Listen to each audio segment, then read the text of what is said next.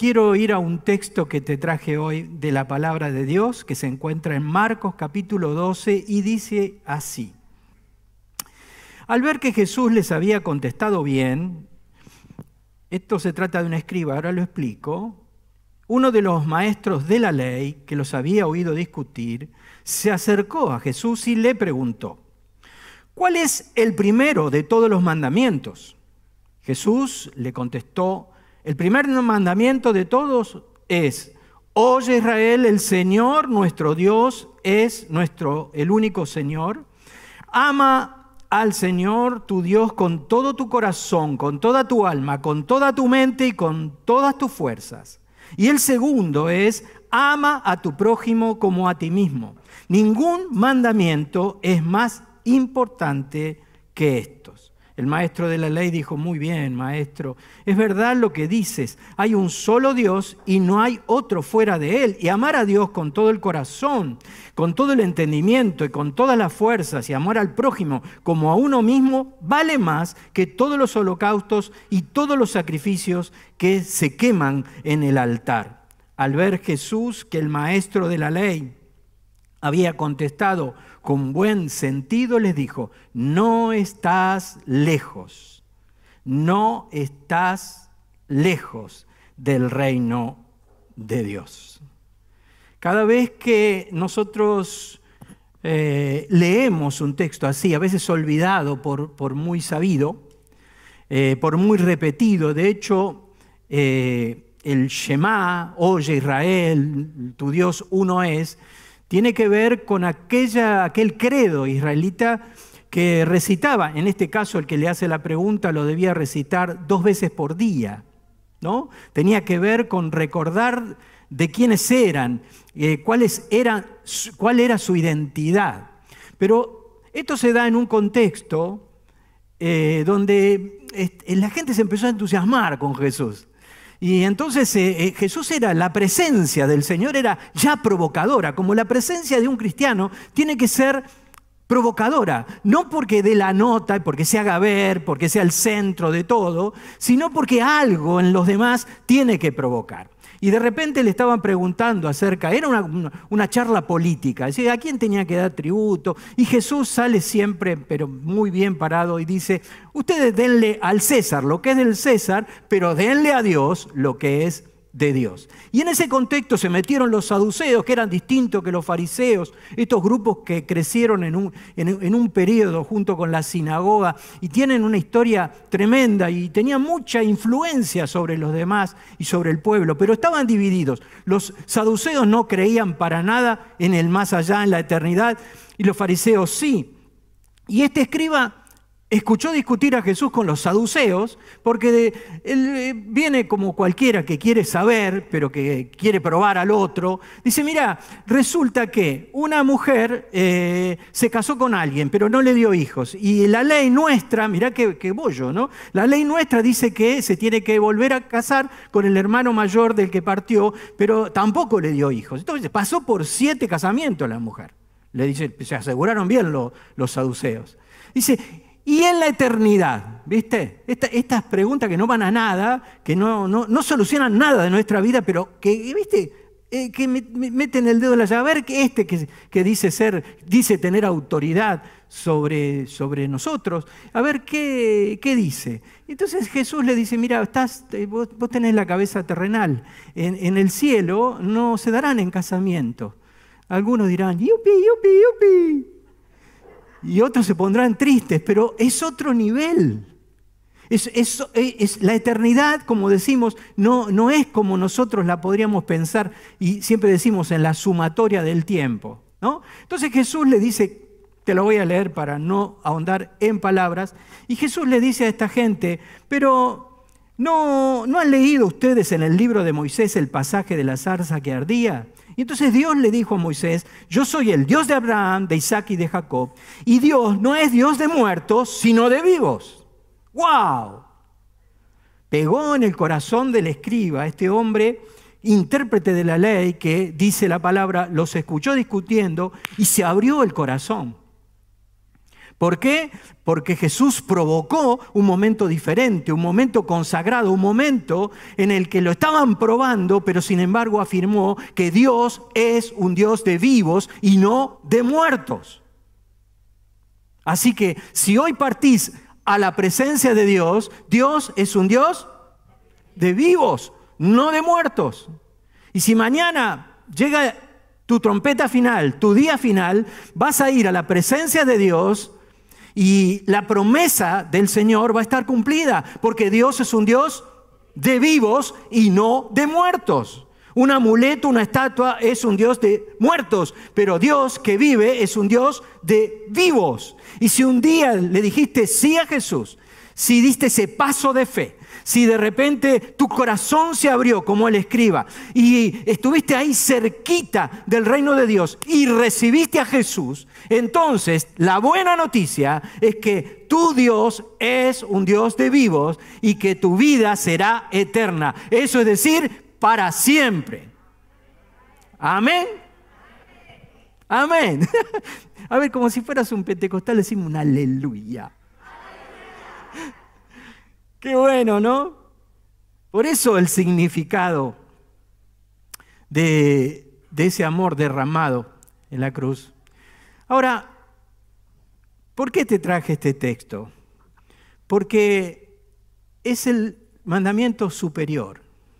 Hay como un imperativo de parte de Jesús, usando el Shema, oye Israel, que es para nosotros.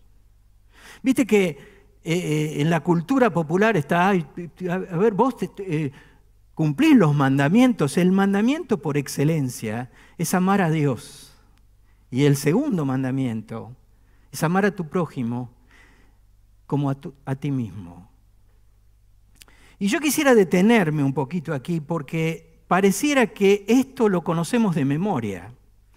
En el Antiguo Testamento, amar, amor, y amado se dicen con la misma palabra. Ahora, solamente te traigo un ejemplo. Amor como sustantivo aparece dos veces en el Antiguo Testamento. En cambio, amar como verbo aparece 32 veces. Porque para la israelita era mucho más importante las acciones que el ser o la declaración de ese ser. Dios es amor. Al israelita le movía, le pegaba el entender el amor de Dios a través de sus acciones. Por eso para el israelita Dios es un Dios de la historia. Aquel que abre el mar en dos. Aquel que bendice a su pueblo por más que el pueblo no lo merezca. De hecho, seguidito al Shema, ahí en Deuteronomio, Dios se muestra al pueblo de una manera especial y dice, tú eres un pueblo santo para mí. Y entonces los tipos empezaron a sacar pecho, ¿viste? Somos los únicos en la tierra, qué pueblo maravilloso. Pero no es por la virtud de ustedes, no es porque son mejores que otros pueblos sino porque yo he decidido amarles y bendecirles. Por eso es tan importante esta idea de, pertenencia, porque el amor de Dios va a ser manifestado en nuestros corazones, dice la palabra, Pablo lo dice ahí, por el Espíritu que nos ha dado Él. Pero el amar es un verbo, no es solamente una declaración. Por eso Juan, que es bien judío, aunque escribe su evangelio y sus cartas en griego, tiene esta concepción israelita y dice de manera muy práctica, ¿cómo puedes amar a Dios a quien no viste si no puedes amar a tu hermano a quien ves? No podía concebir como buen Moshe, ¿eh? Eh, el hecho de hacer una declaración eh, magnífica, pero no poder amar al prójimo. Por eso también Jesús cuenta la famosa parábola del samaritano, que ustedes la conocen, la mayoría la conocen también. ¿Por qué? Porque para la mentalidad de aquel pueblo era totalmente provocador este concepto. El otro escriba le dice, una vez que también Jesús dijo, amarás a, tu prójimo como a ti, mismo, el escriba le dice, pero ¿quién es mi prójimo? ¿Recuerdan el texto? Y entonces Jesús no le contesta la pregunta, no se mete en, en esas cuestiones intelectuales o del ser, sino le cuenta una parábola. ¿Recuerdan cómo es? Un hombre iba de camino de Jerusalén a Jericó, creo que era, ustedes búsquenla. Después del hijo pródigo me parece la, palabra, la parábola más sensacional. Entonces, iba de camino. Pasó un religioso, un levita, un levita como estos que estuvieron acá en la plataforma.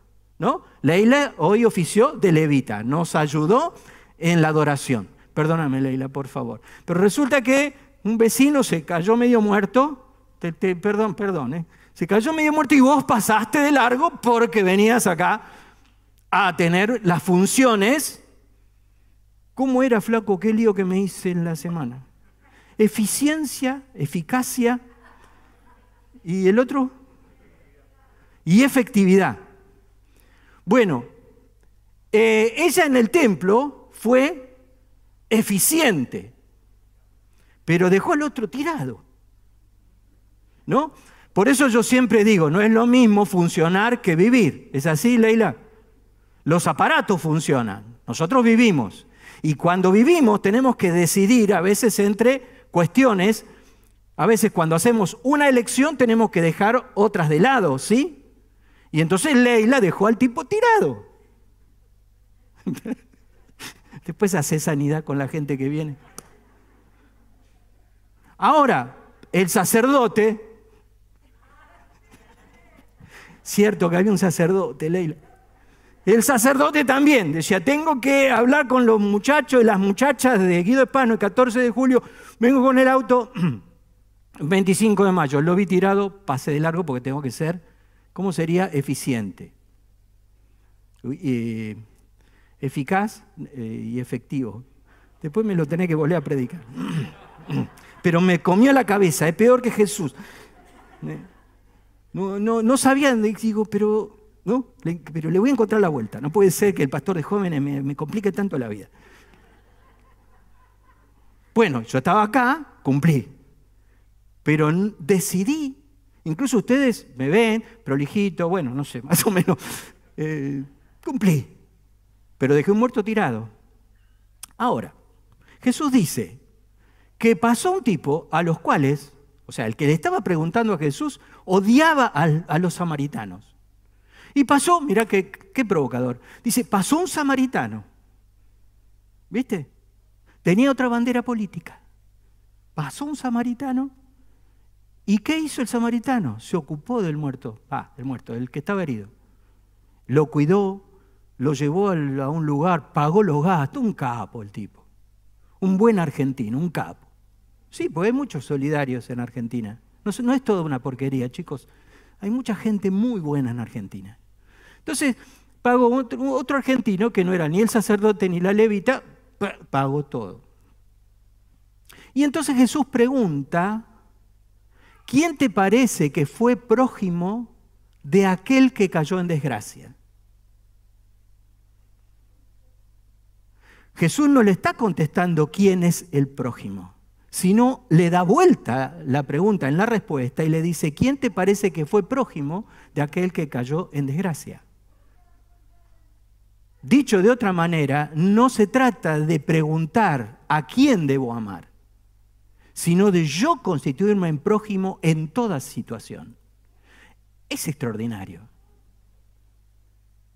Entonces, amar a Dios es algo que nos puede volver a renovar una identidad que a veces hemos perdido, porque hemos perdido un poco de intimidad con Dios. Y es muy difícil amar a quien no vemos. Por eso Dios vino en la persona de Jesús. Nos vino a mostrar qué piensa, qué siente Dios, si pudiéramos hablar de esa manera. Y nos vino a traer una palabra que tiene que ver con nuestros prójimos, incluso los que tenemos tan cercanos, nuestra familia. Ámense unos a otros como yo los he amado. En esto conocerán que ustedes son mis discípulos, no en que pueden saber la teología al pie de la letra, sino en que se amen unos a otros. En, e, a otros. En esto conocerán los demás que ustedes son míos. Pero renovar nuestra vida a partir de amar a Dios va a bendecir no solo el presente, sino tu futuro. Bendecir tu vida significa que estás en una conexión que de repente decidiste en este momento de tu historia, de tu vida, renovar tu relación con Dios. Amar a Dios con todas tus fuerzas, con toda tu mente, con todo tu corazón, sentimientos y mente esa totalidad de tu ser amando a un Dios que no ves, en el cual crees y que también por su espíritu estás seguro de que cumplirá contigo. Amar a Dios de esta manera es atravesar tus miedos para esperar lo mejor. Todos tenemos ciertos temores, o por nosotros, o por nuestros hijos, o por la sociedad en que vivimos, o por el temor diario de que pasen cosas malas. Pero volver al corazón de Dios, amar a Dios con toda nuestra mente, con todo nuestro ser, significa atravesar cualquier miedo que tengas para que en tu cabecita aparezca la sensación de que lo que viene va a ser lo mejor.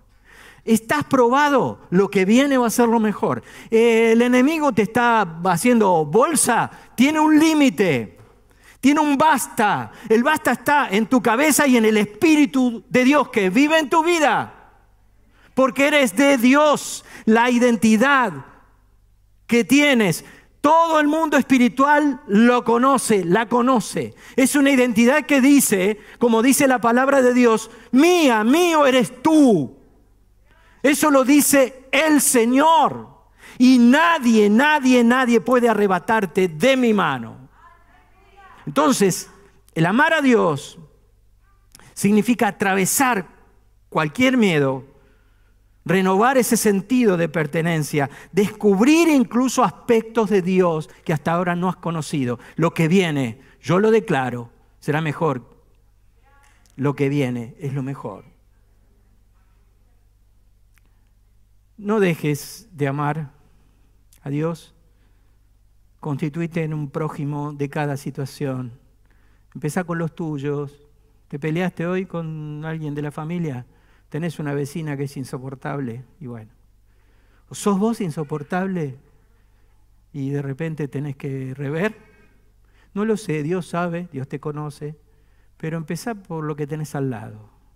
No te quieras ir al África ahora a bendecir, porque te va a costar mucho. Empezá con el que tenés al lado. Sé prójimo del, del que te tocó. Y no digas no se puede con él, no se puede con ella, porque sí se puede. A lo mejor tenés que aprender a hacer silencio, adiestrarte en la manera en que decís las cosas, no herir más a nadie y no permitir que te hieran. Tenés que poner límite. Por eso, lo que me parece a mí que quiero en esta mañana, por sobre el amor de Dios o a Dios y por sobre el amor al prójimo, quisiera hablarte de lo que yo considero lo más difícil que nos sucede a los cristianos y es el amor por vos mismo, por vos misma. En general parece que el cristianismo va por un sacrificio únicamente, por una sola rama. Y generalmente decimos hay que matar el yo para que... Yo sé qué es eso. Por supuesto puedo citarte de memoria pasajes donde Jesús nos invita a negarnos a nosotros mismos, pero no a negarnos porque somos tarados. Nos negamos por Él. A veces dejamos un placer inmediato por un placer superior. Negamos algo que quisiéramos vivir, pero por algo superior más adelante.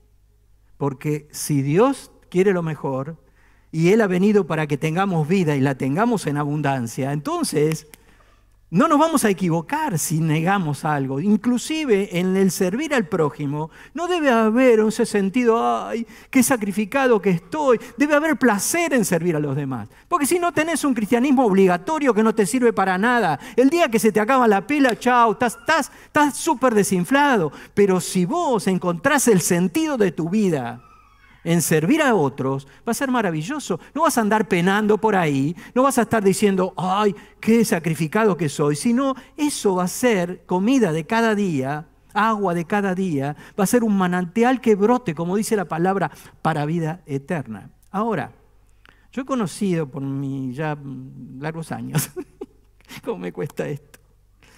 ¿Cómo me cuesta entender que tengo unos cuantos años? A veces, vos entendés que a veces cuando una persona se centra en ella, no es que se ama, a veces se centra tanto en, e, ella porque se odia o porque no se siente bien esa persona con sí misma. Es al revés de como lo pensamos. A ver, hay narcisos, ¿no? ¿Viste el mito de Narciso que de repente dice que el tipo se mira, no podía dejar de mirarse al espejo? Qué bello que soy. y, dice el mito que murió así, porque no pudo dejar de contemplarse. Pero el mirarse el ombligo o el no poder dejar de contemplarse no es amor a sí mismo. Es una persona que tiene problemas. Y no estoy diciendo nada raro, no estoy diciendo nada va y que se saltó el psicólogo, no. Es una persona que necesita volver a su propio centro de vida y volver a comprender que Dios ama de una manera incondicional su vida. Porque que no puede amarse a sí mismo, es muy difícil que ame a, otros. Hay personas, queridos, queridas, que se odian odian su cuerpo o odian una parte de ese cuerpo. Y la conducta, todo lo que, qué sé yo, lo, que expresan en el diario vivir, es una manifestación de esos conflictos o de esos problemas. Por eso, no está mal que te mimes un poco, ¿sí? Por supuesto, queridas muchachas, chicas, niñas y grandes, eh, que te hagas las uñas y que te vayas a la peluquería no, no te arregla la vida. Pero quien sabe, notes que si lo podés hacer, es como que estás recuperando un poquito de ese permiso que te debieras dar para estar bien. Porque yo te pregunto, si sos un amargado, muchachos, si somos unos cara de... ¿qué, no, ¿Dónde me metí? Cara de, de qué puede... no me ayude nadie, por favor. Eh, de eso, ¿no? Porque hay, hay lindos y feos. Pero, Dios, perdóname. Y entonces necesitamos, bueno, no hacemos nada con poner cara de feliz cumpleaños. Está con un ídolo acá que dice, que instituyó esa frase. Tiene cara de feliz cumpleaños. Está, no podés estar todo el. Hasta le das malas noticias a los demás. Si tus estudios salieron mal. Tener tres meses nada más de el estereotipo, ¿viste? Pero si no estamos bien, ¿a quién le podemos transferir que vale la pena el ser cristianos, que vale la pena el ser de Cristo? Yo te animo. Y la verdad, tengo mucho, pero me voy a retener porque No quisiera que esta palabra signifique lo que cualquiera te puede decir, lo que una revista. No se trata de decir, ámate a ti mismo y que no importe nada más. Porque a veces la autoayuda nos lleva ahí, viste, a mirarnos nada más. No pierdas de vista a los demás algo maravilloso en servir a los otros, pero tenés que revisar si tenés una imagen pésima de vos mismo si ves que vos no rendís, si ves que, que de repente toda tu conducta tiene que ver con eso. Por eso Jesús lo incluyó. No dijo ama a Dios, ama al prójimo, sino es palabra de Dios. Amate, que no significa ser egoísta. Este católico precioso, no buen que alguna vez yo les he citado, dice, uno de los mayores riesgos en la vida espiritual es el autorrechazo. Cuando decimos, si la gente realmente me conociera, no me querría. Elegimos el camino, cuando pensamos así, elegimos el camino hacia las tinieblas. A menudo se nos hace creer que despreciarnos a nosotros mismos es una virtud que se llama humildad. Pero la humildad es realmente lo opuesto al autorrechazo. La humildad, en todo caso, es el reconocimiento agradecido de que somos preciosos a los ojos de Dios y que todo lo que somos es puro don, puro regalo. yo estoy enamorado de la gracia de Dios porque yo no... ¿Quién soy? ¿No? Pero, pero, pero recibo, acepto lo que Dios me dio y, y lo trabajo y lo desarrollo. ¿Y vos? Sos puro don, puro regalo de Dios, pero sos precioso, preciosa ante sus ojos.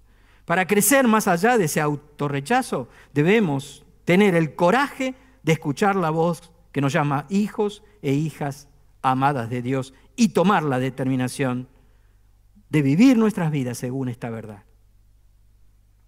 Te leo lo que Pablo le decía a los romanos. Ustedes no han recibido un espíritu de esclavitud que nos haga tener miedo, sino un espíritu que nos adoptó, por el cual podemos decir a Dios, papá, papito. Es ese espíritu que da testimonio a nuestro espíritu de que somos hijos de Dios y si hijos, también herederos y coherederos con Cristo. Y sigue, de tal forma que tengo por cierto que las aflicciones del tiempo presente no son comparables con la gloria venidera que en nosotros ha de mostrarse. Pablo, carta a los romanos. Tenés que sacar pensamientos que te lleven a ser obstáculos para que se cumpla el plan de Dios sobre tu vida, el propósito de Dios sobre tu vida. Saca toda voz que te dice no puedes. Saca toda voz que te dice inservible. Saca toda voz de tu cabeza que niega la verdad de que eres una hija, un hijo de Dios legítimo. Cuando yo era chico, en casa, mamá tenía un loro. Y era mi vieja tan original para ponerle nombres al loro que le puso Perico. O sea, que ahora los animalitos le llaman Roberto, Sophie, Nancy. Mi nieta tiene una gata que se llama Nancy, ¿no? ¿Cómo se llama? ¿No te acordás? ¿No tomaste la pastilla? Eh, Perdón. Pero le ponemos, ¿viste? Antes, antes o al perro, ahora al perro le ponía sultán. ¿No? Este, bueno, no, no me quiero extender. Pero mamá tenía un loro que llamaba Perico. Mamá hablaba mucho. Papá menos, mucho menos. Entonces estaba equilibrada la cosa en casa. Pero mamá pasaba muchas horas sola, evidentemente, y le enseñó a hablar al, loro. Mire, usted no me va a creer si yo le digo que el loro el Perico cantaba tangos. Eh, había varias cosas, ¿no? Era un loro que hasta parecía inteligente, de veras, ¿eh? Más allá de repetir, era un fenómeno. Por ejemplo, cantaba, ya no estás más a mi lado, corazón, y en mi alma solo tengo soledad. Y si ya no puedo verte, porque Dios me hizo quererte, para hacerme sufrir, más, y estiraba. No lo tengo filmado, no. No teníamos celular. Por eso lo tengo que contar así. Pero bueno, mi, mi mamá Estoy perdiendo demasiado tiempo en esto. Espero que, desgraciadamente, después te vas a olvidar el mensaje y te vas a acordar de Perico. Lo tengo asumido. Seré eficiente, pero no efectivo. Gracias. Resulta que mi mamá lo bañaba. ¿Vos podéis creer? ¿Por qué? Por los piojitos. Yo estaba en un limonero con una cadenita, después lo ponía en la jaula, lo bañaba, lo daba de comer y, el loro, todo, imagínate, bañado. Hasta que un día abrió el pico, viste que gacho pico que tiene el loro, y le, le picó. Y mi mamá los amarrió, viste, lo puso ahí y le pegaba con un, no al loro, ¿eh? a la jaula con un palo. Y le decía, porquería, porquería. Mi vieja era educada mi mamá, yo le hubiera dicho otra cosa. Le pegaba. Ahora el loro captó todo, ¿no? Y, y, cuando, por ejemplo, vino un papá de un amigo mío, se llevó la jaula por delante, y el loro le dijo, porquería, porquería, porquería. Real, ¿eh? Ruth no me deja mentir. Acuérdese del loro y sepa que a veces a usted le picotea la cabeza un perico que dice, porquería, porquería, porquería. Esta es una pavada. Pero recuerde, porque real, ¿eh? el loro real. Le puedo contar muchas anécdotas de ese loro. Pero esto de cuando uno tocaba la jaula, había quedado reimpactado por el baño ese, el perico. Porquería, porquería, porquería. De ninguna manera aceptes ya esos calificativos que te, te vas diciendo por la vida a cada rato. Sácalo de tu vida porque eres una hija, un hijo legítimo de Dios. Por eso vas a tener que saber que ser un hijo, amar a Dios de todo corazón, con todas tus fuerzas, a tu prójimo, es tan importante como amarte a vos mismo. Porque Dios no pagó por una basura, por un porquería, por una porquería. Jesús murió por alguien valioso. Y ese ser valioso tiene nombre y apellido. ¿Cómo te llamas? Decirlo en voz alta. Decirlo más, más fuerte, no importa que seamos un montón de nombres juntos. Jesús murió por ese nombre y hoy está vivo. Y más allá de ganar cualquier partida intelectual, de saber que hay eternidad en nosotros, el presente, donde vas a renovar tu relación de amor con Él, donde vas a encontrar sentido en la relación y el amor hacia los demás, también vas a ir siendo limpio y sano de todo lo que no es de Dios en tu vida. Hija amada, hijo amado, por siempre. Nos ponemos de pie.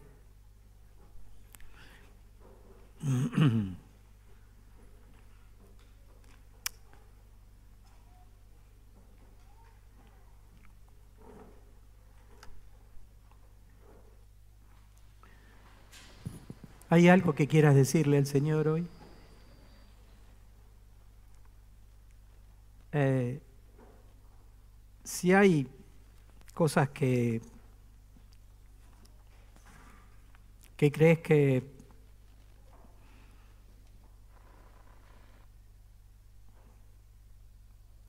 son una carga en tu cabecita, dáselas ahora a Dios. No, viaja más liviano, no, no se trata de tirar la pelota para adelante, se trata de, de empezar de nuevo, se trata de empezar a tener una relación más profunda. No hay una relación más profunda que el amor. Acordate que amar es verbo, amor es sustantivo, pero amar. No, no decimos nada con que Dios es amor y nosotros sabemos que del amor. Lo importante es que el otro se dé cuenta, lo importante es amar al otro como el otro necesita ser amado. Pensar en el otro, registrar al otro, registrar qué, qué le hace bien. Pero por favor, registra que te hace bien a vos. Hace un alto por tu vida. Hace muchos años atendí en la oficina, muchos años. Una mujer maravillosa se había hecho cargo por su madre alcohólica de todos sus hermanos. Se casó con un hombre del cual también se hizo cargo. Y tuvo hijos de los cuales también ella siguió haciéndose cargo. Hace muchos años en aquella oficina pastoral, salió de la oficina después de nuestra charla y por primera vez en muchos años se compró un helado. Vos dirás, qué tontería.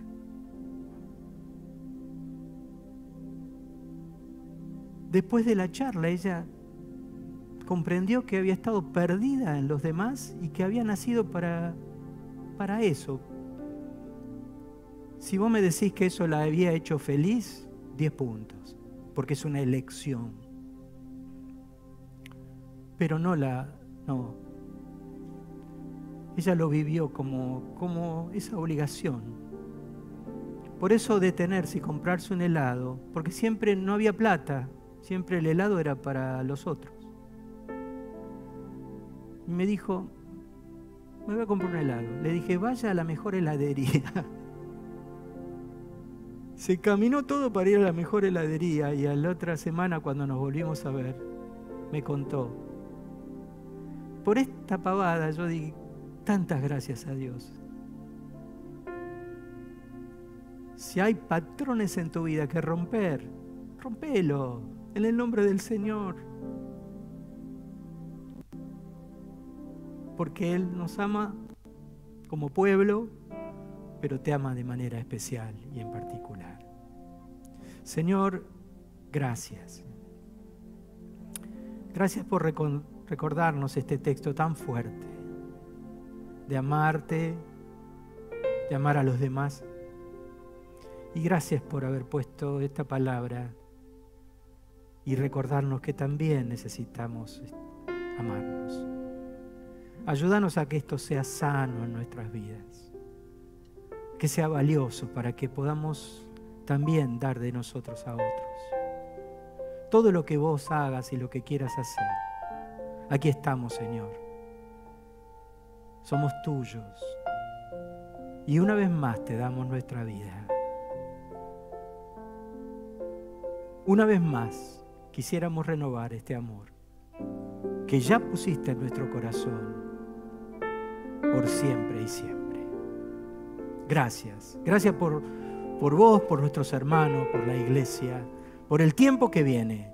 Gracias porque las aflicciones del tiempo presente no son comparables con la gloria que en nosotros ha de manifestarse. Gracias. En el nombre de Jesús. Amén. Amén, Señor.